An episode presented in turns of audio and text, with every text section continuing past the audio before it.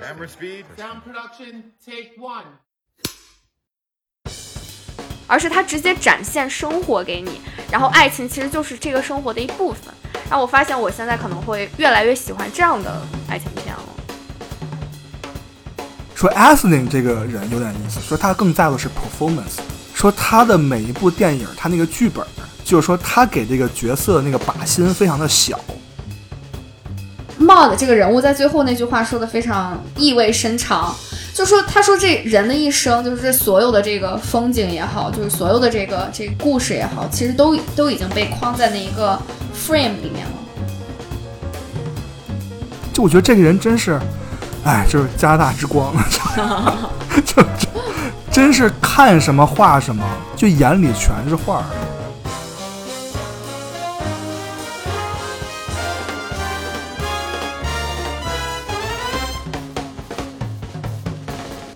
大家好，欢迎你来听洛城二三事，我是亮。我是佩。嗯，我们这一期这不是正好赶着七夕刚过，对吧？嗯刚过，就说为什么刚过才聊，太忙了。嗯这周我们两个真是都忙疯了，我都快零零七了，不光九九六，简直了，我靠！所以我们这周聊一部爱情电影，嗯嗯，聊哪部呢？就是我们，如果你听过我们第一期小妈妈那节目，你就基本知道我们已经很早之前就 Q 到了这部电影，是的，嗯，就是这是心中的完美爱情片，呃，再看其实也觉得 也就那么回事儿，也就也还 OK。也还 OK，但确实很好。这部电影，我觉得这部电影确实很好。嗯 Muddy，嗯，啊，这是一部我反复推荐给佩去看的电影啊，然后他终于看了，就是不做节目他不看，这是我做这这期节目的主要目的。按头安利。对，现在我终于有一个媒介，就是逼你去看我想让你看的电影了，就是我说我选这部电影。好，来吧，那你先分享一下怎么喷这部电影啊？开始吧。我还想刚想抢话筒来、来来问你呢，就是既然啊你安利了这么久，就为什么这么喜欢这部电影？就是我可以说实话，我可以看见俩人演戏演一天，嗯，就是我真是这个这个我同意。这两个演员就是，就真的是那种为表演而生的人吧，可以这么说。嗯。而且我觉得 Sally Hawkins 太适合这角色了，嗯，就这就是为他量身打造的。就首先我特别喜欢 Sally Hawkins，不知道为什么，嗯就是我他给我的感觉就是那种就是你隔壁家的姑妈，就就是那种你看他采访，包括就他好像本人就是这样的一个人啊，就是那种能给你暖到就特别 sunshine lady 的那种感觉。嗯然后他那些采访，she's very funny, she has awkward funny too。他有那个特别尴尬幽默感，这个人，是，他是那种他塑造的角色一般都是那种非常柔软或者是有些脆弱，是但是在脆弱感里面又有力量感的那种女性角色，就我看到我看过他的几部电影都是这样的角色，所以我觉得在这部片子里面，就像你说的，就是真的是非常适合他的一个角色。嗯，包括那个他的那个有一个动画真人电影，什么熊 Paddington，对 Paddington，那电影非常好啊，我超喜欢那部电影，对对对，那两部超棒，对吧？他在那里的嗯角色其实也很适合他。是然后伊桑霍克，我觉得就不用说了吧。这这个我觉得真是天生的演员，我只能这么形容他。他不是那种就你一看就表演特好，就是你觉得他表演好，但你不会说一提到好莱坞哪个表演最好演员，你会想到他的那种。但是这个人是那种怎么说呢？从头到脚的表演型人格。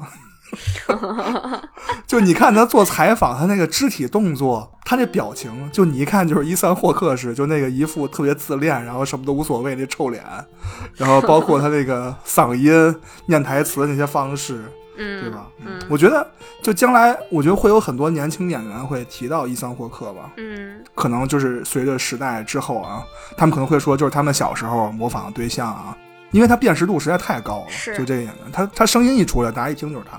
确实，而且他这种套路就特别适合拍就是这种类型的爱情片儿吧，嗯就这种非非纯爱可以讲，就是就有这种什么弧度的角色，这叫什么有有这种反差反差萌的这种角色。反差萌。所以说，那个《爱在三部曲》，我最不喜欢就是第一部，就是他太帅了，就是感觉不是那个不是他，太年轻了。啊嗯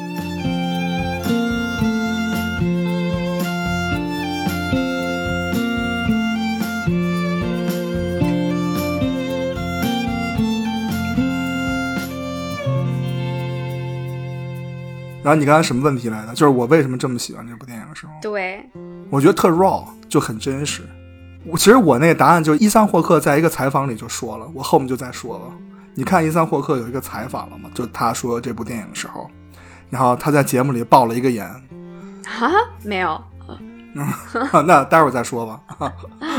嗯，反正我觉得个人来说，我觉得这部电影所描述的爱情就特别贴近生活了，嗯，在那个年代下生活确实，因为它毕竟也是一部传记片嘛，就是它的故事是。发生在真实的这么一个 setup 里面。而且我觉得这电影就是，说实话，我个人最喜欢的感觉就是我最喜欢的点嗯是它的剧本结构。我觉得这个导演还是在剧作上下心思。嗯你看是传记片儿对吧？传记片儿拍到最后，我觉得就是纯就是就是爱情电影，我甚至不把它当做传记片儿去看了。嗯就是他从传记的角度出发，然后一下塑造两个人。反正我觉得那个 Everett 那丈夫的角色，甚至比帽子更有弧度一点，反而嗯，就是他会更 unexpected，是你没有期待他会是这样的一个有这样的一个转变，会有这样的一个 arc。嗯，所以在在你嗯没有期待的时候，它展现出来，而且展现的非常饱满，你就会觉得两个人物一下就立起来了。嗯是，而且我说实话，我很少看到这样的爱情电影了，最近，尤其是这几年吧。唉，嗯所以我就想说，你要去看一下《引入尘烟》如果有，如果你、啊如果你能看到的话，我能看到的话，你这个不要反复的，就是在刺激我。我已经这个找资源找到，对吧？啥这啥都找出来了。我那天跟你说，我真是震惊了。对我这我这个 note 里面就有一句话，我说我想聊一下，就是这这个 Muddy 跟《引入尘烟》这两部电影的一个相似性，或者就比较一下。但是这里不讨论故事了，因为利昂没有看着故事。没事，你可以讨论，我堵着耳朵就行了。给听众们说一下，嗯，这是资源搜的，搜的我电脑都是病毒，现在。你就想起我搜出什么东西来了吗？嗯，哎，所以我觉得咱们要不然就趁着这机会聊一下你对爱情电影怎么看吧，或者这几年你有准备这话题吗？真的是 caught me off guard，一看就是两个人对啊，节目前没有好好 对齐。不是你节目录五分钟之前你才看我写的，还对个屁呀、我就说。其实我觉得我看爱情电影一个最主要的一个点，我忘了我有没有给你写。我觉得对于我来说，最重要的就是这个情感变化有没有说服力。嗯，我觉得这是爱情电影基本吧。是，我这两年看，就包括很多爱情电影，不光是这两年啊，就是我们纵观之前的一些 romantic film，都有一个怎么说呢，就是屡试不爽的一招，嗯真的是怎么用都好使啊！就让男女主角分开一段时间，黑幕一拉，说 five years later，就类似这就不是说每个电影都是这样，就类似这样的手法啊，嗯。就是去试图拉开他们的距离，然后这个交代是几乎是特别的粗暴的。嗯嗯。嗯。然后之后呢，就直接展现这个两者关系啊或者情感上的变化，就直接省去这过程了，是没错。就跟这个北野武拍电影这剪辑点一样，就枪声一下人就死了，就这种感觉啊、嗯。没有过程，因为过程很难写嘛，这个是是大家都有目共睹的。其实这样做，说实话，我倒觉得没有什么不好啊，只不过就创作者把爱情描绘成了一种纯状态，人物变化的特别那种方波图，嗯就是一个高一个低那种，是它是没有弧度的。举个最简单的例子，就是《Before Trilogy》，我们会说它不好吗？我觉得它非常好，《Before Trilogy》是我最喜欢的爱情电影之一。嗯但是创作者还是会喜欢，就是把爱情描绘成一种状态。我觉得这是一种就是广大观众能接受的一种爱情片的范式吧，在当下。这部电影我比较喜欢，就是它反而回避了这个，做得好好不好咱另说，啊，嗯。就是突不突兀那个转变咱另说，但至少他去尝试这么做了，嗯，我觉得这一点值得鼓励吧。嗯，我觉得你刚刚说的有一句话很精准，就是观众他更愿意接受这样所谓的方波式的这种，嗯爱情片或者是这种爱情范式吧。就我想了一下，你刚刚问这个问题，我觉得在我小一点的时候，就是 不小，三岁，嗯，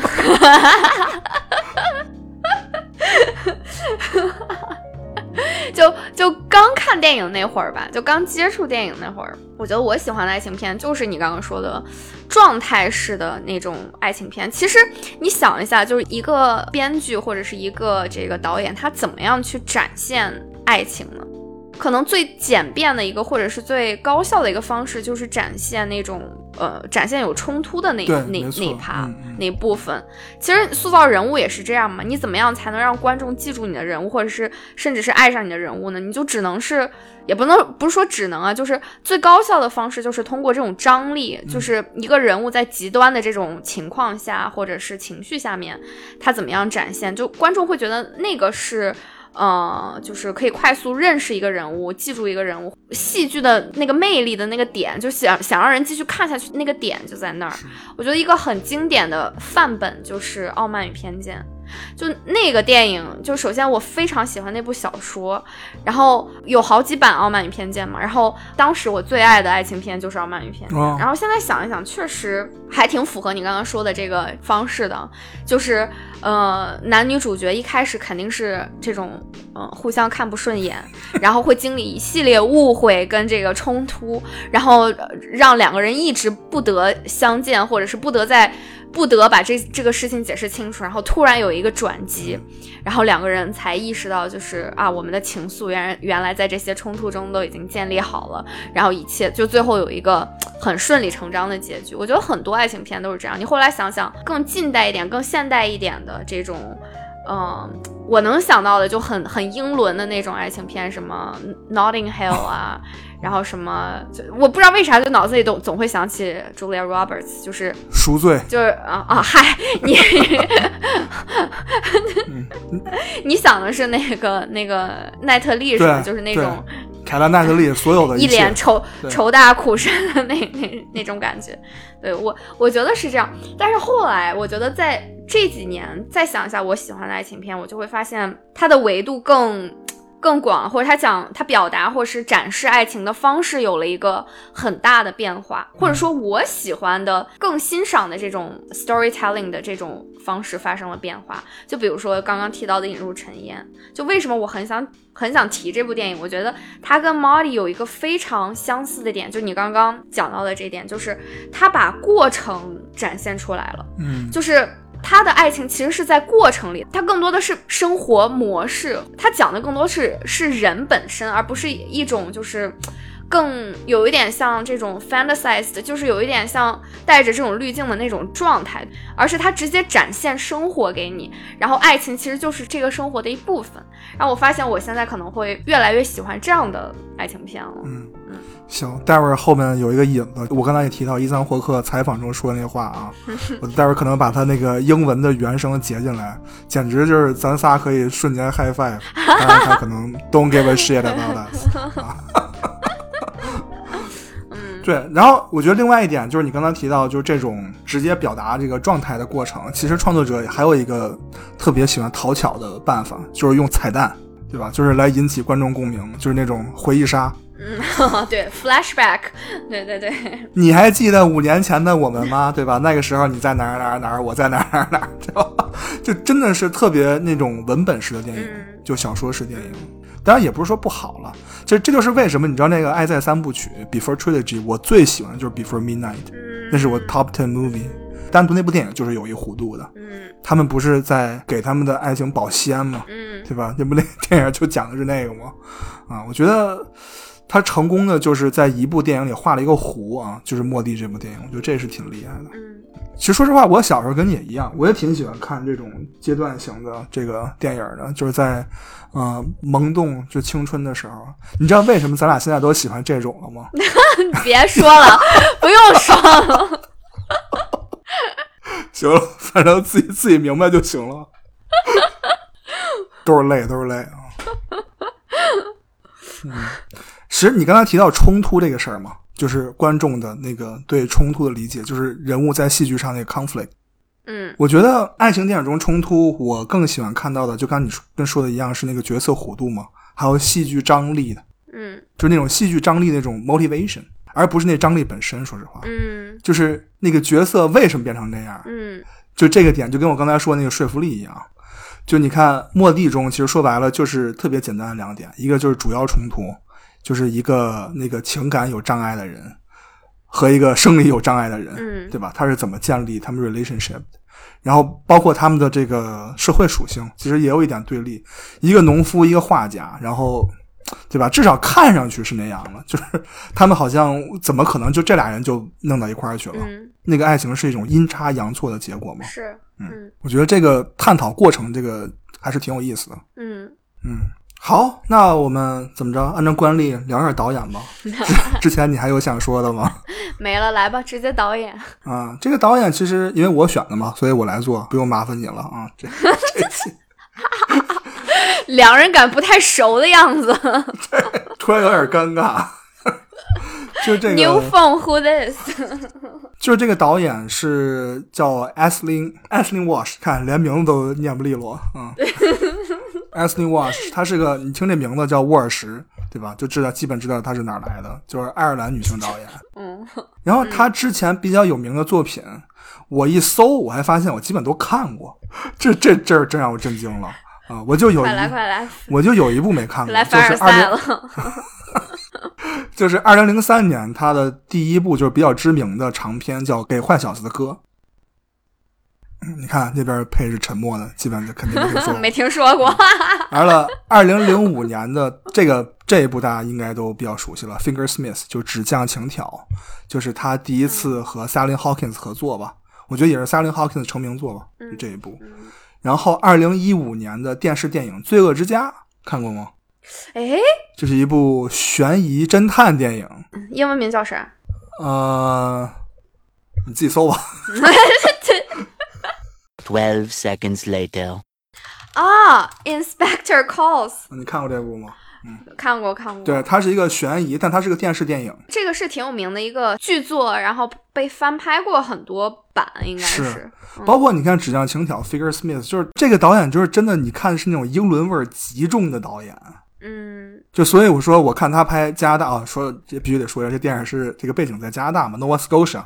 是啊，如果没有去过的听众，希望大家去一下啊，那地方特别美，现在啊。但是这个这个电影他们不是在 Nova Scotia 拍的，他们是在哪儿拍的来的？是在纽芬兰拍的。哦，但是他，你看啊，这导演，我说他英伦范儿特重，他拍这加拿大 Nova Scotia 电影还是有点怪的。我看的时候就动不动就 cup of tea，你这么一说，确实。对吧？Nova Scotia 人确实也喝茶，加拿大人因为他跟这个英联邦嘛，他还是有点关系的，嗯但也不会说动不动就 cup of tea 啊。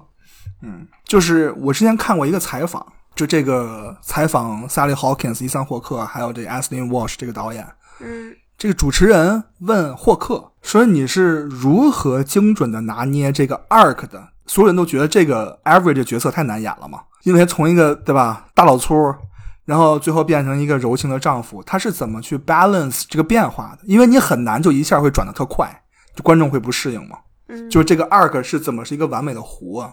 嗯然后霍克就说和 a s n y 合作，就这一点你完全不用担心，说是因为这个导演他更在乎的是 performance，就是说他从来没有跟这样的一个导演合作过，就是因为其他导演啊，他就霍克说跟别的导演合作可能更在乎 writing。我觉得他说的就是林克莱特啊，然后有些导演更在乎 cinematography。他说绝大多数导演，百分之七十导演更在乎就是摄影。嗯。说 Asling 这个人有点意思，说他更在乎的是 performance，说他的每一部电影，他那个剧本，就是说他给这个角色那个靶心非常的小，嗯。你这个演员在演的时候，那个 target 就特别就特别精准，所以说他在给这些演员就准备戏的时候，包括这些工作人员、这些 crew 啊在场的时候，就一定要让演员完全投入到那个角色当中。其实就是这是他们那个 production 的那个哲学，嗯就是这为什么要拉到一个鸟不拉屎的地方纽芬兰去拍这电影？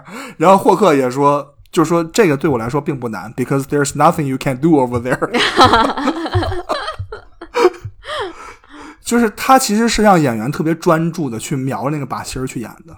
嗯我觉得这个导演他是一直是一个以表演为先的导演，包括你看《罪恶之家》，因为它是舞台剧嘛，就你刚才也说是戏剧嘛，所以就是这种呃话剧感就就就比较强，所以演员的表演能力必须也就是也很强嘛。嗯，是，我觉得对于这两个演员来说，嗯，也不是一件很难的事儿吧。就是你你因为两个人本来就是，就像你刚刚提到的，就是非常有表演性人格，然后再加上两个人又是非常这种成熟的演员了，所以我觉得。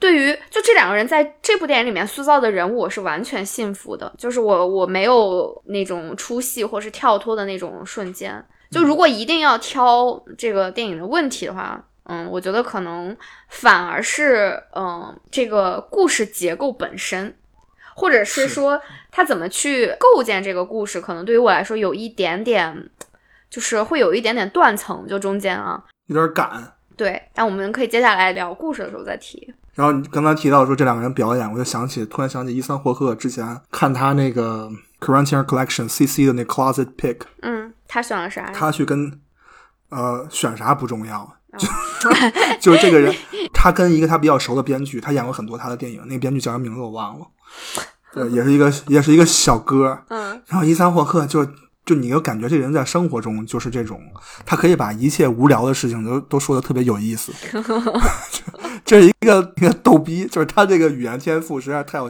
他就拿那个《爱在三部曲》那个碟子跟那个编剧说说你看过这部电影吗？这男主角太牛逼了，就这种是一个特特别就是 you know talkative，然后特别调侃的这么一个人，嗯，所以我觉得他演这样角色真一点一点都不难。他是德克萨斯州人哦。是是，他那个真的，嗯，你看我们上一期也聊过德克萨斯州人，这俩人怎么差距这么大呢？好吧，那我们第一趴先到这儿，我们接下来直接进入电影环节吧，直接聊莫蒂啊。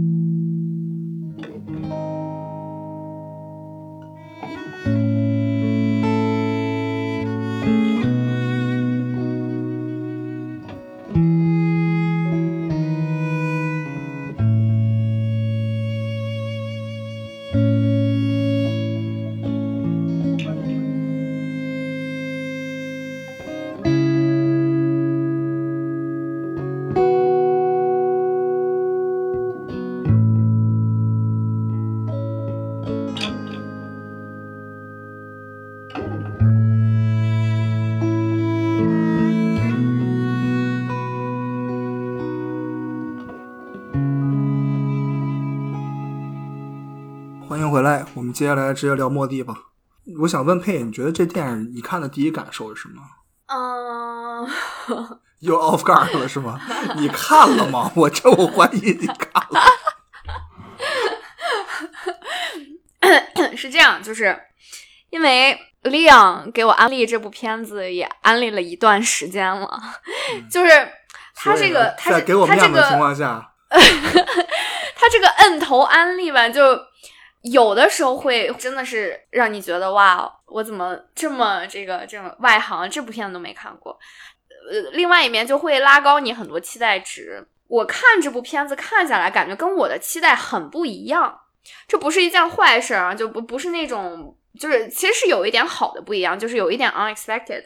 就我一开始其实不知道这是一部传记片，就我看完了以后，我我再去看这部片子，就是导演是什么、主创什么，我才才意识到这是一部传记片。所以反而观后第二次这种回味，或者是第二次这种体验，给我的这个这个感受会更强烈一点。就看的过程中。第一印象不会把它认为是一种爱情，但是是一种很动人的感情，这个没有问题。就看到最后，我也是真的是会会有情绪上面的那种冲击点。就看到呃电影的后半段，对，但是可能如果让我用第一印象去划归的话，我可能不会把它定义为一个爱情片。最近看了那个《引入尘烟》嘛，所以看这部片的时候，呃，脑子里面第一想到的就是呃《引入尘尘烟》那部片子。就这两部电影，我觉得相似点就在这儿，就是它展现出来的那种，嗯，对于婚姻也好，或者是对于呃男女之间这种，就是对于这个人物这两个人物之间的这种爱情的描绘也好，我觉得是非常怎么说呢？就是其实是非常反电影的。就像我们一开始提到，它不是一种，嗯，那种。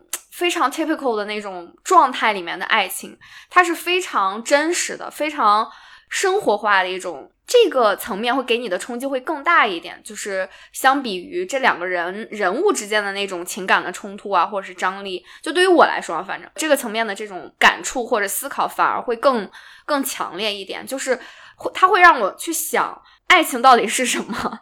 就这一开始我想问你的那那个问题嘛，就是 subcontext，就你喜欢这部电影，为什么这么喜欢？其实我真正想问的问题就是，嗯，你觉得真正的爱情是什么？如果这部电影算是爱情片的话，就 Marty 跟 Ev 呃 Everett 他们的这个感情算爱情的话呢，你理解的真正的爱情是啥？我觉得这可能是我看完电影以后最呃最大的一个感触或者最大的一个思考，嗯。是我有一个非常 solid 的 answer，但是这节目里不能说。我 这这为啥呀？说了就可能节目就没了啊。私下交流吧。我去，还这也行。Twelve o'clock midnight。就陪伴呗。Yes。你觉得爱是陪伴？而且我觉得，就这几年，我更加的感受是一种 peace，也就是，no，是真的是一种 peace。You feel that one day, I'm hundred percent。我现在就很 peace。在你的人生的一个一个阶段中，你一定会感受那不是不是那种 peace，是那种 secure。嗯。You feel so comfortable be with somebody。嗯。就那种 comfortable 不是那种朋友之间 comfortable，就是你身边有一个有一个壳子，You are not afraid of anything。There is no drama. It doesn't need to be drama. 我对很多人提到的爱情的新鲜度这一点，我非常的不理解。而且我跟我的妻子去交流，我们俩都非常不理解这件事情。就他们会觉得，就生活的琐碎，就是这些，比如说柴米油盐，然后比如说这些生活的细节，比如说反复无，就是 repetitive life，是让爱情感就是失去新鲜度的。然后我们俩都反而觉得这这才是新鲜度的来源。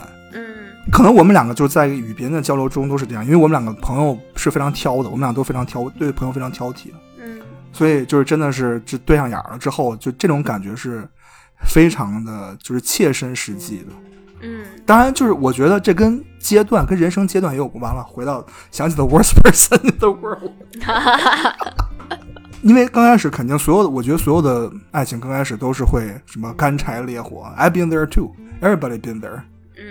但是最后那个东西一定会会消沉的，just sooner or later。就它会消沉的方式，不是你能想象那种方式。每个人这这对每个人来说是不一样的。嗯。只不过对于我来说，那种方式是慢慢变得特别特别的，变成一种 routine。我反而很享受了。嗯。嗯。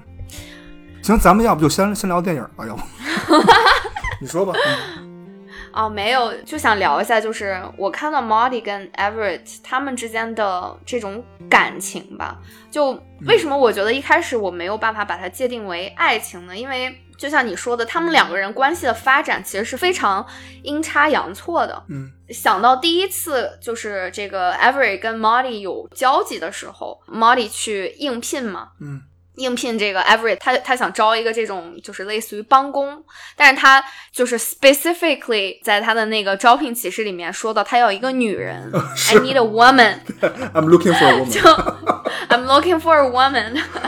就这这这这个就是就马上就这个 Everett 他这个人就你你就能知道这是一个有交流障碍的人，或者是有有这种情感障碍的人，他可能他自己都不知道什么是爱情。他心里面有一种非常原始的渴望，但是他其实是就是 in denial 的，就是他是在否认这种情感的，或者是他在隐藏或者是抵触这种情绪，然后这种情绪就延伸到他对于 Molly 的这个态度，就是我觉得他对 Molly 来应聘这件事情，第一反应其实是嫌弃的，是就是他表面上他表达的，他想向外界展现的是他希望要的是一个帮手，嗯或者说的直白一点，他希望要的是一个性别为女的工具。他认为合理的一个要求是一个可以帮他干活的人，而不是一个 partner。哪怕他心里面可能有一些别的想法，或者是他心里面的渴望其实是完全相反的一个一个方向，但这个是他嗯没有办法承认的。就 Every 这个人本身他自己就不知道什么是爱情，他可能一开始他就是拒绝去拥有爱情，或者拒绝去承认这个这个爱情的一个状态。然后 Marty。嗯，这个是让我觉得这个人物挺有意思的一点，就是我觉得他一开始他找的也不是爱情，在他身上我反而看到了是那种就是他想要自己生活，但是在他当时的那个处境下，他当时那个时代下面，他又是不可能达到这一点的，就是他很清楚的知道这个，他非常明白这个道理，所以他一开始是他一开始是在那个 aunt 家里嘛，就是他那个 aunt 对。Ida，然后后来就是被他家人嫌弃了，然后呃他也意识到这不是一个长久之计，然后他发现了这边有一个工作机会，他意识到如果我想独立，在这样的一个社会里面，作为一个女性，然后又是我这样的条件。我只能就类似于一个寄居蟹一样，我必须要找到一个壳子，嗯，就是我必须要在那样的一个嗯，就是这个 shield 下面，我才能够真正的自由，我才能真正的独立，然后就成为一个我想成为的人，或者是做我想成为的事情，呃，想做的事情。所以我觉得他去找 Everett，他的目的也是这个。所以在我看来，其实两个人一开始心里面都是不理解爱情的。就这个不理解，不管是说不相信也好，还是说一开始我就是没有这样的渴望，我我可能觉得我不需要，或者是我我 not looking for it。但是他们找的是什么呢？我觉得他们找的是你刚刚提到的那个 shell。嗯，在在这个嗯 context 里面，我觉得就是婚姻。两个人他他们想去找到，或者是想去通过世俗的这种契约，去让自己得到那种安全感，把自己从别人的这种批判的眼光里面，或者是别人的这种闲言碎语或世俗的这种期待里面去解救出来也好，还是说，就是我我想通过这个契约，像 Every 一样，去逃离我内心里面的一些恐惧，或者是抵触，或者是那种挣扎吧。就我觉得两个人找的都是一种解脱，或者找的是一种 escape。在这样的情况下，他们两个人在一起了。嗯，我我没有办法把它界定为爱情，就是因为我看到的是那种非常 raw 的，就是非常真实的人的情感，就是人对自己的那种那种情感，嗯，或者说，就是他们两个人之间的感情，其实就是人对自己的那种关怀。嗯，就是两个人都都是这样的人，然后因为这样的一个契机，然后在一起了。但是后来发生了这种，后来就是这个故事开始慢慢展开，然后两个人之间产生那种情愫，其实也是很美好的。就这个就跟我一开始的那个对于类型比较固定的爱情片，或者是我自己本身对于爱情的理解，可能就跟这个有一点点不一样。所以我在看这部片子的时候，其实意识到，哦，this is not what I expected，就跟利昂之前就是极力安利说这是最完美的爱情，就是可能跟我一开始的那个 expectation 就是有一定的差距，但是反而这种差距让我第二波这种感触和思考，这个是这个片子带给我最大的那个，我觉得最大的收获。嗯你记不记得那个就是初次拜访的那个戏？嗯嗯，就刚才就是 Every 看到 Maud 是很失望的，对吧？嗯就他只是说，我觉得他只是需要一个人在陪他。其实你看他是很 struggle 的，他搬一板凳儿，说对吧？那说你知道我那个用多少条牛才搬这家吗？大老粗在那虚荣，在那炫耀，对吧？他其实需要是一个人在跟他聊天的，嗯需要一个人去能接受他这些情绪的。嗯然后你看他后来 Maud 就回家的时候说，我又要被那些孩子扔小石子儿了。嗯。然后他一说谁，完了就跟着他回去了，对吧？走一半。儿，其实他又开始琢磨，说我不能再跟他走下去了，然后他又自己回去了。嗯。就那一段，你可以看到 Everett 他这个人的心里在反复横跳。对，是，对，然后我就突然想起有一点，就是说，我看到很多观众，包括这个豆瓣上的评价，他们在这部电影中看到了宽容与理解，嗯就是说一个人宽容理解另外一个人，然后所以在一起了。说实话啊，我能看出一点理解，这里面有这个家暴的情节，不管是肢体还是言语上的，嗯对吧？嗯不能宽容，这是 number one。然后其次，我觉得，就说实话，我觉得看这两个角色的时候，我觉得这两个人早晚会相爱。嗯这就是咱们两个，就刚才你说的那个，这两个人只是契合而已，不是爱情。然后我就是因为说这两个很契合，所以他们早晚会相爱。You know，这个就是我们对爱情价值理解最最大的那个差异了。嗯因为从我个人的经历来看，就是我原来在大学或者说原来的经历，就是完了啊，反正这这期节目我该坦白已经跟我老婆坦白了，就 就是这个你的这个个人的情感，假如说你现在在问我说，你还会去看上你原来看上那些女孩吗嗯？Hundred percent no for me，我觉得那是 ridiculous。当然，如果说你问我那为什么，假如说如果这个人就当着我的面儿，假如他要问我说为什么，就是你当时会有那样的情感，当然他问的话啊，这没有人问我啊，If there's somebody ask me，OK，、那接下来我说的可能就要被逼掉了嗯。啊啊，你你可能知道我要说什么，I would just say very friendly，I want to sleep with you。嗯。That's why, you know, very real.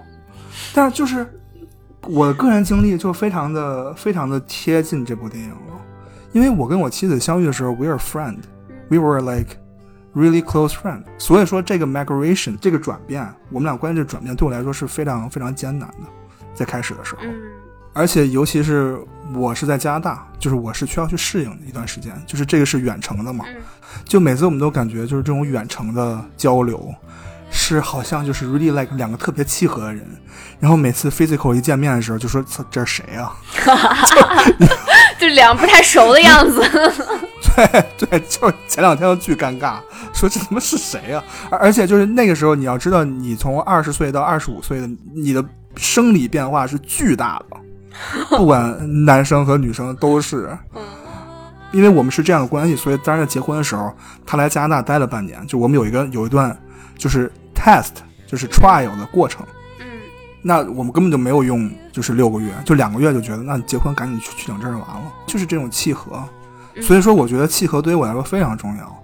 就是啊，还是我说的，可能就是跟年龄阶段有关系吧。假如说我在二十多岁的时候，那我靠，Scarlett Johansson 摆在我面前，管你契合不契合，去你妈的什么，对吧？安娜迪尔马斯在我面前，我还管你契合不契合，哎，一边玩去。那我现在就就想要一个，我觉得契合是对我来说是最重要的。爱情对我来说只是其中一部分，它不能占据我的生活，且不能 mess up my plan。嗯所以契合就变得更加重要了，嗯就是找一个理解我人会变得更加更加重要了。嗯，反正这是我的理解吧。反正这电影刚刚那个桥段，就是我觉得他们俩会一定就是早晚会在一起的，sooner or later。嗯，这个可能就回到我们刚刚一开始讨论的话题吧，就是一开始不是聊我们现在喜喜欢看的爱情片是什么样的吗？然后说到之前，就是可能我们可能都比较有相似的经历，就是年轻的时候好像更喜欢看那种状态式的爱情片，然后现在了是，进入了一个新的阶段，就喜欢看比较具象的这种，就是比较摸得着的呃 down to earth，呃对对对，这这种爱情片，我我其实觉得这两种对于我来说都是爱情，就没有好坏之分，就只是可能每个人在每个阶段想要看到的东西不一样。每个人的爱情观也都不一样嘛。对，是的，就对于我来说很难去定义爱情是什么，因为我觉得都是都是爱情，就是嗯，但如果是问我第一反应，就第一印象，就如果脱口而出爱情是什么，我觉得爱情就是一种感受。就是它是很难去具象的，它可以变形成各种各样的形式，是但是它的原生就初始状态，它的那种就是嗯，诞生就爱情诞生的那那那一瞬间，我觉得它就是一种感受，是，它是一种就是只有你知道的感受，这个就是很神奇的一点。就所以为啥我之前就我们聊冰口龙介，我说我天啊，这世界上怎么有 这么懂我的导演？就是因为非常惊讶的发现，哇，原来我以为这只是我个人非常私人的、非常 personal，我只有我自己知道的事情，竟然也有人知道。嗯就是我后来回想，我觉得这个可能就是你发现你在爱情中的那个瞬间，就是你就会觉得怎么这个人他会他会知道知道这件事儿呢？就是他他他为什么会知道？我的这个感受呢，就是你被发现的那一瞬间，就是你被这个世界上另外一个你可能之前跟你完全不相干，就是你之前没见过的一个人被那个人发现的那个瞬间，我觉得是就是爱情诞生的那个样子。嗯，你跟一个人时间在一起长短，你对爱情观也会变化。刚开始肯定都是干柴烈火，不可能操俩人发短信说，我觉得咱俩挺契合的，明天咱俩领证去吧，不可能啊！就是肯定也会有那样的阶段，但是只不过说，当你们的爱情失去新鲜度的时候，你就怎么处理这件事儿就很有意思了。嗯很多人的方式是去选择逃避的，或者说选择不处理的。嗯我们的方式是去选择 communicate，然后 embrace it。嗯然后你会发现，你反而你之前觉得让它失去新鲜度的东西，反而是新鲜度的来源。嗯比如说，我们两个在一起做饭，就是我就觉得，even today，然后我们会感觉我们的感情就迅速升温。After the cooking，嗯 yeah，这个是每个人都不一样的。当然，这个我是有感受的。就找到你适合的那个人和适合一起做的事儿，就非常非常重要了。他是什么什么人，我什么什么人都不重要，就说白了，就最根本的一点就是什么人找什么人。这 这个这个是我一一直坚信的，就是所以就是我有一些男性朋友老说说我这人就是眼光不好，老找着就是把你给踹的。我 那不是你眼光不好的事儿，说实话。就是后半句就 自己后后半句我就说了，咱自己自己琢磨吧。不是，咱是聊电影还是怎么大型情感类哎？咱也不知道是谁自己在那说，哎，我先说了，后来再把这段剪了。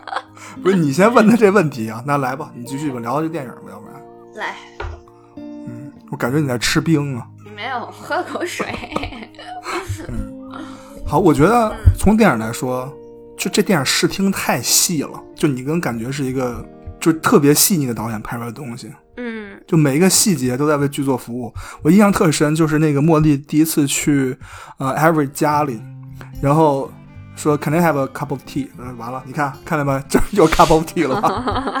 完了，Every 拿一个茶包在那个杯子里蘸了蘸，完了放在那个就是灶灶台上，嗯灶台嗤的一声。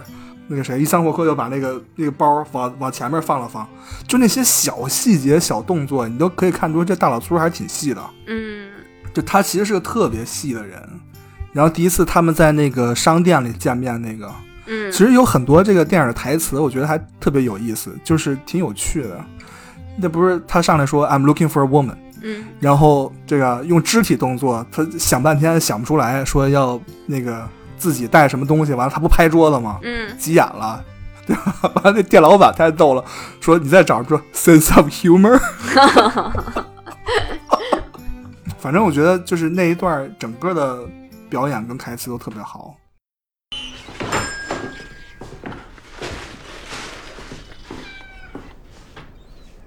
Well, well, well. Look who's gracing me with their presence today. Can I do for you, Everett? I'm looking for a woman, A what? a housemaid. Looking for a housemaid. Not the kind of thing we sell. Am I, am I an idiot? Idiot? Huh? No, I want to put up a sign. You know, uh, what do you, what do you call um? Well, I need you to, to write it. Huh? You write A it? sign. Yeah. Mm-hmm. Okay? Looking for a housemaid. Must have her own um. uh, her own uh. What's the word I'm looking for? Sense of humor? No. No. Uh, cleaning tools. Must have her own cleaning tools. That's it. Gotta do it. Yeah. And then you, Contact Everett Lewis. yeah, sign my name. Right. Here, give it to me. That's it. 对，我觉得他的这些细节真的是起到了就是给人物立项或者是给人物描边的这种事半功倍的效果。就你刚刚说的那个小 beat，就是 Every 进来贴、呃招聘启事，你记得他那个其实都没有给他正脸嘛，就是一个他整个人是是失焦的，就你只能模模糊糊看到这么一个，对对，模模糊糊看到这么一个男的，你知道是个男的，然后一听就是感觉是一个。就平时不太会跟人交流的这么一个人，然后可能他本身也也不识字，因为他进来以后是让店老板给他给他写嘛，给他写那招聘启事，然后脾气又非常暴躁，就是那种 一点就着，那那那那种那种状态，就就是三可能也就真的就是三五句话，就这个人就马上 立起来了了，对，然后特别呃，我特别喜欢那个镜头的是，呃，Maud 其实就在这个镜头的这个前面嘛，镜头聚焦的是他。就这个 sequence 本身其实是为了去介绍这个 Avery 这个人，这是这个人物的这个 intro，他的入场。我觉得这个设计就是非常巧妙，就是非常巧。对，马上就能感受到这个导演其实他做的这个设计，不管是这个台词的设计，还是说这个呃画面的语言，其实是非常 intentional 的，就是每一帧其实都是有他自己的目的的。嗯，我觉得这个是让我印象很深的一点。然后还有一个就是，呃，还是 Mod 去应聘的时候，然后 Everett 就是你刚刚提到屋里面的这个场景，他们俩三句话反正就没对上，就是 你你能看出来 Everett 就是。自己自己不怎么样了，还一脸嫌弃，就觉得，嗯，就觉得 Mod 就是就是个感觉就是个废物似的那种，就啥也活也干不了什么的。然后这就是反正他也没有明说，但是那意思就是，嗯，就是你走吧。然后 Mod 其实是自己，就他那个人物的性格，你也能感受出来，两个性格对比特别明显。就 Mod 是那种。就是他会一直搭话，然后不会让这个场面冷下来，然后意识到这个 Every 可能不想要他的时候，他就说，那我就走吧。就说，还他还会自嘲，就说因为腿脚不好嘛，他说那那我就走回去吧，就这么久我走过来了，我再走回去吧。然后这时候他提到就是会有小孩子扔石子嘛，就欺负他，觉得他长得怪怪的。然后这时候那个 Every 的脸突然亮了一下，是是，就是有个很明显的，就是高光他说有人，对对对，有人欺负你，就那意思。然后下一个镜头就是那个 Every 陪着 Maud 一起走，感觉好像要把他送回家似的。但是走一半儿撤了。那个对对对，那画面又又在这儿又有一个转折，就是走到路口，然后 Maud 就是那个 Every 犹豫了一下，他说：“嗯，那我也只能送你到这儿了。”就感觉好像再多走一步，好像我我就好像要宣告天下，我你就是我的了似的那种。那个就那个 struggle，那个抵触情绪，这个人的矛盾就就是真的就在两三个镜头、两三个 sequence 里面就已经描绘的非常饱满了。所以我觉得这个是让我觉得这部电影里面这个人物可以做到这么。就这么抓人，就是这个人物，就是人物设定可以做的这么饱满的一个非常好的例子。是，而且他那个每一个细节都是为剧作服务的。我不知道你有没有这感受，反正我看这电影，感觉这电影本身就是一个画作，就是就应和那个金敏之前说的，就是每一个细节都像是画上去的，没有一个要素是多余的。是，就包括在那个商店里，那个他们第一次相遇的，你看在 Average 进那个店之前，Mod 有一个在。对吧，在那个商店里逛，然后他看到一个果酱还是番茄酱，嗯他说 This is new，、嗯。就你可以就一句话，你可以看到他心很细，嗯就是他知道这个商店里所有的货，嗯。然后因为是从从他那个视角嘛，你可以看到他是很好奇的去看 Everett，说这是谁，就你可以看到他完全不怕他，嗯就是 Mod 本人嘛，就是这个他这个人本来就是特别心存温暖的这个人、嗯啊，我就想起之前有人跟我说，就是心存温暖的人就是无所畏惧，就确实是这样。嗯他看到的人，就是他觉得这个人是很立体的，嗯，他反而不是很怕他。嗯嗯对，然后我觉得包括后面吧，后面有一个特别有意思的地方，就是 Mod 也在向那个 Everett 慢慢的转变，有没有发现？嗯，就是有一个地方 特别有意思，就是那个剧作啊就慢慢利用这个 Average 虚荣的这个性格，嗯看这个角色在一点点变啊，嗯然后同时他也是在那个塑造 Mod 的，通过这个虚荣。你看他刚开始有一个镜头，就是那个肢体的家暴，就是他掌锅了那个，给了 Mod 一个耳光，对吧？嗯，他就是不想被人说闲话嘛，在那个时候他是还是看不起 Mod 的，对他，那个虚荣，他不想被别人说闲话。嗯然后到那个卖画那桥段，那个舞刀都出了，对吧？嗯然后说就 take it back，他就开始就慢慢去尊重帽子的意见了。嗯然然后到最后那个角色有一个特别幽默的换位，就那段我真是笑出声了，就是帽子在那儿画画，嗯，然后那个 Avery 说：“你这地谁扫啊？”说这个画画画的风生水起啊。然后帽子说：“我知道。”说你甭管了，我待会儿我待会儿就扫啊。当然他俩不是这语气啊。我说不肯定不是我说的语气。完了，然后这个俩人就在那僵持一会儿，然后最后艾弗也说：“说没事儿，说说今天 I will sweep the floor。”就这个换位还是挺有意思的。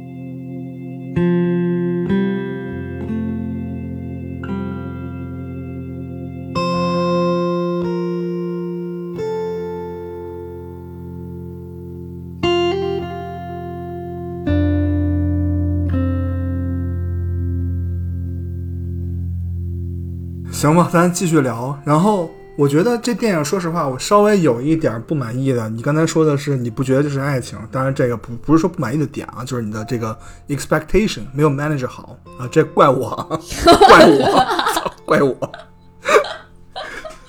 嗯，反正我觉得有点问题的地方是结尾那个伊桑霍克的角色转变有点太快了。嗯，那个结尾的情感冲击有点过于强了，就比起之前那一段，而且这俩人老的也忒快了，就 在那故事，在那段故事里面，就导演好像被框进了那个特别细腻那陷阱里出不来了。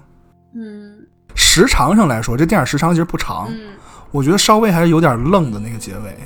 其实说实话，结尾最打动我的还是 Mod，我觉得反而又回到 Mod 那个人身上了。是，我没有被就是这种什么老两口生离死别的戏打动太多，就更加打动我。我第二次看的时候是帽子这个人，我感觉重心又回到他身上了。就你看他这么疾病缠身，还在坚持创作，就跟这电影刚开始那个开篇的那个镜头一样。就我觉得这个人真是，哎，就是加拿大之光，就 就真是看什么画什么，就眼里全是画儿。就你就会觉得这是多么一个心存美好的一个人啊！你想啊，他们这辈子好像也没过过什么特舒坦日子，嗯，就是按照我们现在人理解，就没有特别幸福过，住在一个七寸小房间里。这哪是不是没有特别幸福，就是特别不幸，就是在世俗的眼光里面，这两个人应该是生活底层的人嘛，就是就是他们是被边缘化的这种人物，是，嗯，所以当结尾我看到那个 Mod 就临终前说 I have been loved，就是我是非常触动的，嗯但并不是因为这个爱情，我觉得这个人的处事方式，就我真的是被这个人所触动。当然，是不是真的，就是当然谁都不知道。但我觉得这角色的塑造，在这一刻还是很丰满了，就反而又回到那个传记那个性质上去了。这个电影，没错，嗯，我的感受也比较相似，就是我感觉这个人物是非常饱满的，这是让我很喜欢的。非常棒。这真的是小而美的一部电影，但是肯定相反的也会带来一些问题吧。这个也是就人物很饱满的，可能会牺牲掉一部分故事吧。我觉得就就你刚刚提到的我也能感受到，就故事的这个剪辑是有些有些跳跃的，就感觉中中间的细节没有很好的连贯起来，就连接性不是特别的好。对，嗯，但是我觉得这个没有怎么说呢，就没有太 compromise 这个呃人物的这个呃抢眼吧。我觉得这个没有影响到他人物本身的这种、这种饱满度。虽然这部片子是以 Marty 这个人物来去作为主线的，因为它它是一部传记片，而且 title 就叫 Marty 嘛，肯定就是会会有很多这个呃刻画在 Marty 身上面。但是我觉得他的支线人物反而给了我很多惊喜，就是。呃，除了这个 Modi 本身的这个人物的这种张力，就是这个人物的真善美吧。其他的人物，我觉得也也会让我就是有些触动。其中一个是，嗯，Sandra 这个角色，嗯，是就是 Sandra 跟 Maudie 他们两个人的关系其实是非常非常动人的。这个也就是为什么我，嗯，就是对于我来说，怎么说呢？我觉得这个一开始那个话说的有点太太绝对了。不是说这对于我来说不是爱情，我只是没有把它当成爱情片来看，就是这这部片子，因为我觉得。在就是 modi 整个，如果你把这个人物抽离出来，你从他的视角去看他整个这个他这一生的话，我觉得 Every 当然是一个非常非常重要的一部分。但是 modi 这个人物本身就是从一开始，就像你说的，他其实就是一个就是一个小天使一样，或者是一个超脱出来的这么一个非常代表这种真善美的这么一个人物形象。就是他从一开始艾达家，其实他的生活就挺悲惨的，就是等于是寄人篱下，然后受人控制嘛。但我觉得第一个场景让我挺就是记忆挺深的，就是他去，就是他其实腿脚不好，就是一开始这个这个这个设定就已经呃展现给观众了。但就在当他听到他跟他弟弟继承过来的父母的房子被他弟弟就是。呃，一一下子就卖掉了，也没有跟他提，然后也知道他可能之后生活会依赖这个，这对于他来说其实是一个噩耗。就是他知道这件事情之后，然后那天晚上他去了一家 jazz bar，然后。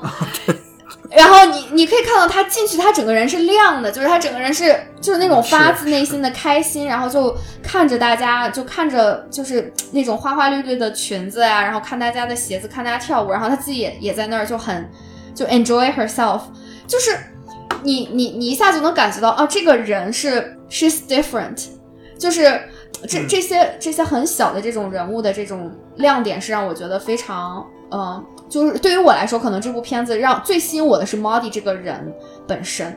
然后回到刚刚提到的那个支线人物，就是他跟 Sandra 之间的这个关系，我觉得也是特别点睛的一笔吧。对于 Maudie 来说，他的这种 artistry，就是他自己的这种艺术才华，一开始是不被人欣赏的，甚至可能他，呃，如果不是因为有 Sandra 这个契机、这个转机的话，他可能都没有意识到自己有这个艺术艺术天赋。他只知道自己可能有的时候会被这个油油彩吸引，然后是是 Sandra，其实是就等于是在他生命里点亮了这个，或者是给了他一束光。然后之后两个人也保持了很好的这种朋友的关系，虽然他们两个完全不在一个社会阶层里面，就是你能明显的看到一一一开始，我记得他们两个第一个对话是，Sandra 看到 Maudie 背后的那个小鸡，他说啊，这个是小鸡是你画的吗？然后 Maudie 说是的。然后 Maudie 第一眼看到 Sandra 是他那个特别闪亮的鞋子，就是你会突然觉得就就是这种感情也很美好，就是那种两个呃女性或者两个就真的就是两个知己或者朋友之间的那种就是被发现的那个瞬间，这个是我能在从 Maudie 的视角里面，我觉得如果说他跟 Every 之间的是爱情的话，我觉得这个故事或者让这个人物特别鲜活的这个呃。就是很很有力的这种帮助吧，嗯，是难怪有些人说，当那个 Sandra 出现的时候，以为要变卡罗尔了。这电影，嗯，我觉得也不是不行，不太行，为啥？那 Every 怎么办？拿一大斧子，Here is Johnny，是吧？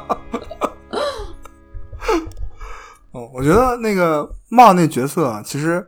你刚才说他那个 Jazz Bar 那角色，我当时看的时候，我觉得刚开始我第一次看，我觉得这人好单纯，就是一个单纯的人，就刚你像你刚才说的小天使一样。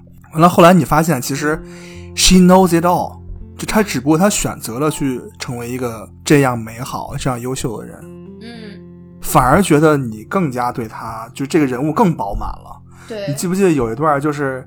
那个他开开始慢慢的理解 Everett，然后变得像 Everett 一样有棱角的时候，他们俩有一个去那个杂货铺，又有一段跟那个店老板的一段戏，嗯，然后是因为什么事儿我忘了，好像就店老板把他们惹了吧，然后走出的时候 他说 Stupid know it all，就是你能看到这个人也是在转变的吗？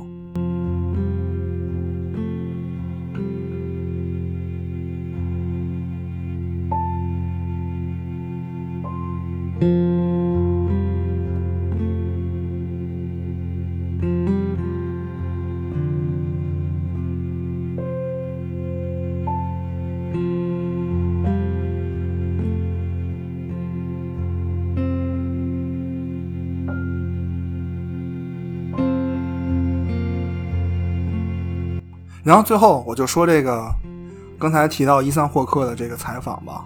很多观众是被冒犯的感觉，然后他就问这三个人说你怎么看？其实这个问题他是问给那个导演的，嗯，然后伊桑霍克就疯狂抢话说喂喂喂喂，说 I need to say something。I, I'm curious. I'm curious about the uh, without being prurient here. The the love scenes, for lack of a better word, maybe uh, in the film. Uh, again, really daring to do that and then still tell feel like you're telling a love story. Can you talk about shooting those scenes and writing them, and sort of still being able to focus on the fact that this is a love story because they're they're um, rough around the edges, to say the least. Can I take it for a second because I want to answer that so bad? Please. We're just full of so many fake ideas about what romantic life is and what human sexuality is, and we're we're so full of so much garbage agree, that we that we just movies- fill. I know, but movies are the ones that do it. The movies fill young people's heads, and the internet fills young people's heads with this very plastic idea of intimacy. And then whenever they bump up against the weird, strange, scratchy messiness of real life, they freak out and think something's wrong with them. I get super excited when I see a movie do it. I, I'm yeah, it, it thrills me. I, I, it's it. I get so. I was very proud. I watched the movie again last night for the first time in a while, and I, I felt so relieved to see a movie with two human beings that didn't have a thirteen-year-old's imagination of what a kiss is like. Do you you know, it's sometimes they're like that. Sometimes they're not. It's messy. I've It can be spoken. messy. 就是就是你你所想象那种恋爱关系，是我们在现在这环境中被渲染出来的。 其实我一我一直认为真实的情感是特别 raw 的，就哪有那么纯恋啊？嗯就就跟我刚才说的，其实我觉得油盐就什么柴米油盐是一个真的维持爱情新鲜度的良药。就反正我在电影里，我也更希望看到爱情里就是完全不被修饰的那一面。你就是你在婚姻，咱就不说婚姻，你在爱情中经历时间长了，反正即使是在我们两个结婚之前，我们就有说啊，这顿饭谁来做？说我好忙，然后说我好累，然后那怎么办？You have to make it work，或者说啊，我今天我晚上对吧？有人要约我出去吃饭，你们已经安排了一些东西，那你怎么办？You have to cancel it，你不可能去 break the promise。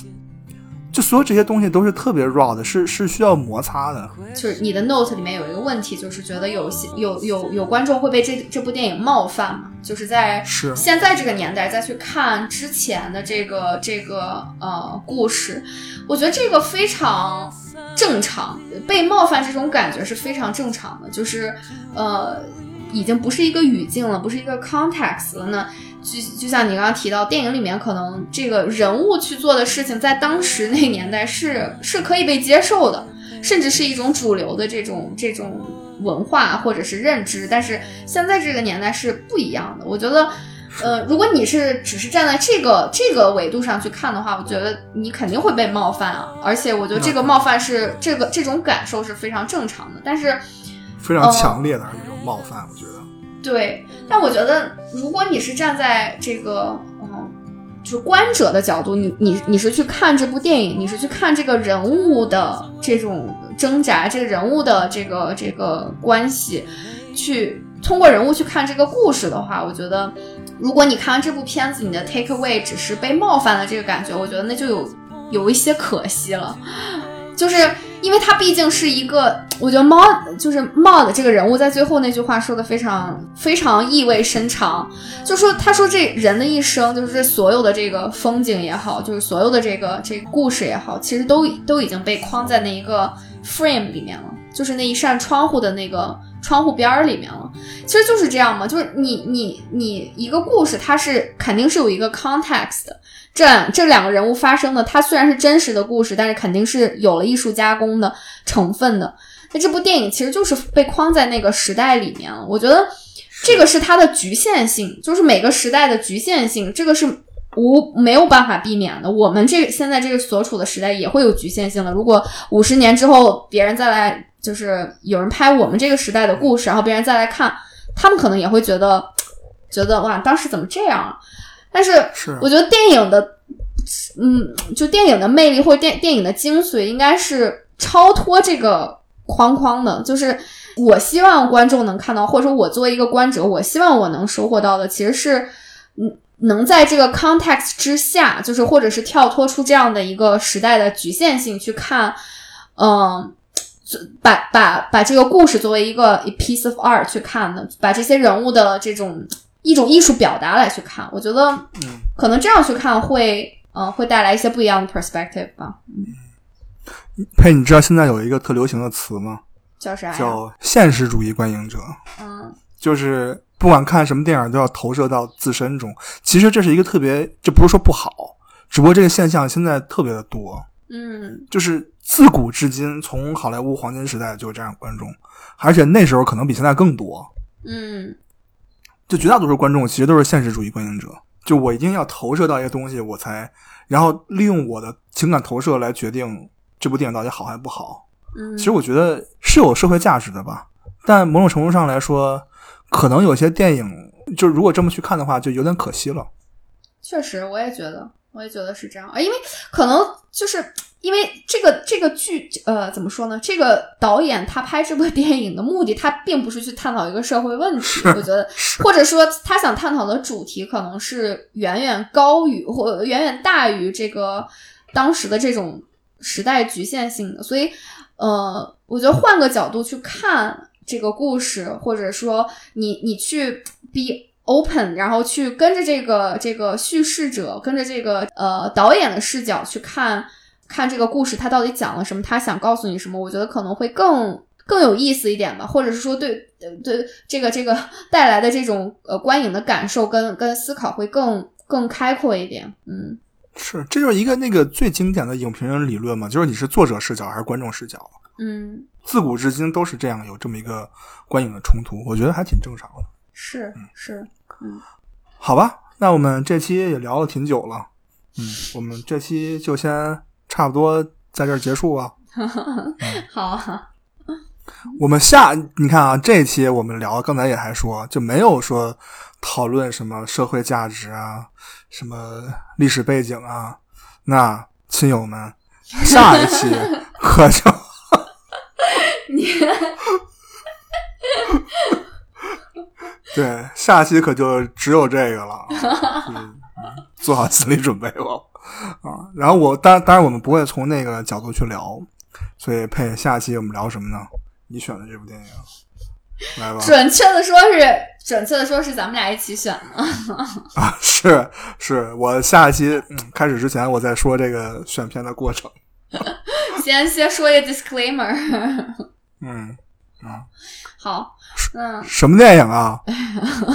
下期我们就 聊聊一部就是一个很有名的欧洲导演的一部新作，嗯，阿莫多瓦的《平行母亲》，大家敬请期待。嗯，好，那么这期路程二三事先到这里，好，感谢您的收听，我们下期再见，好，拜拜。拜拜。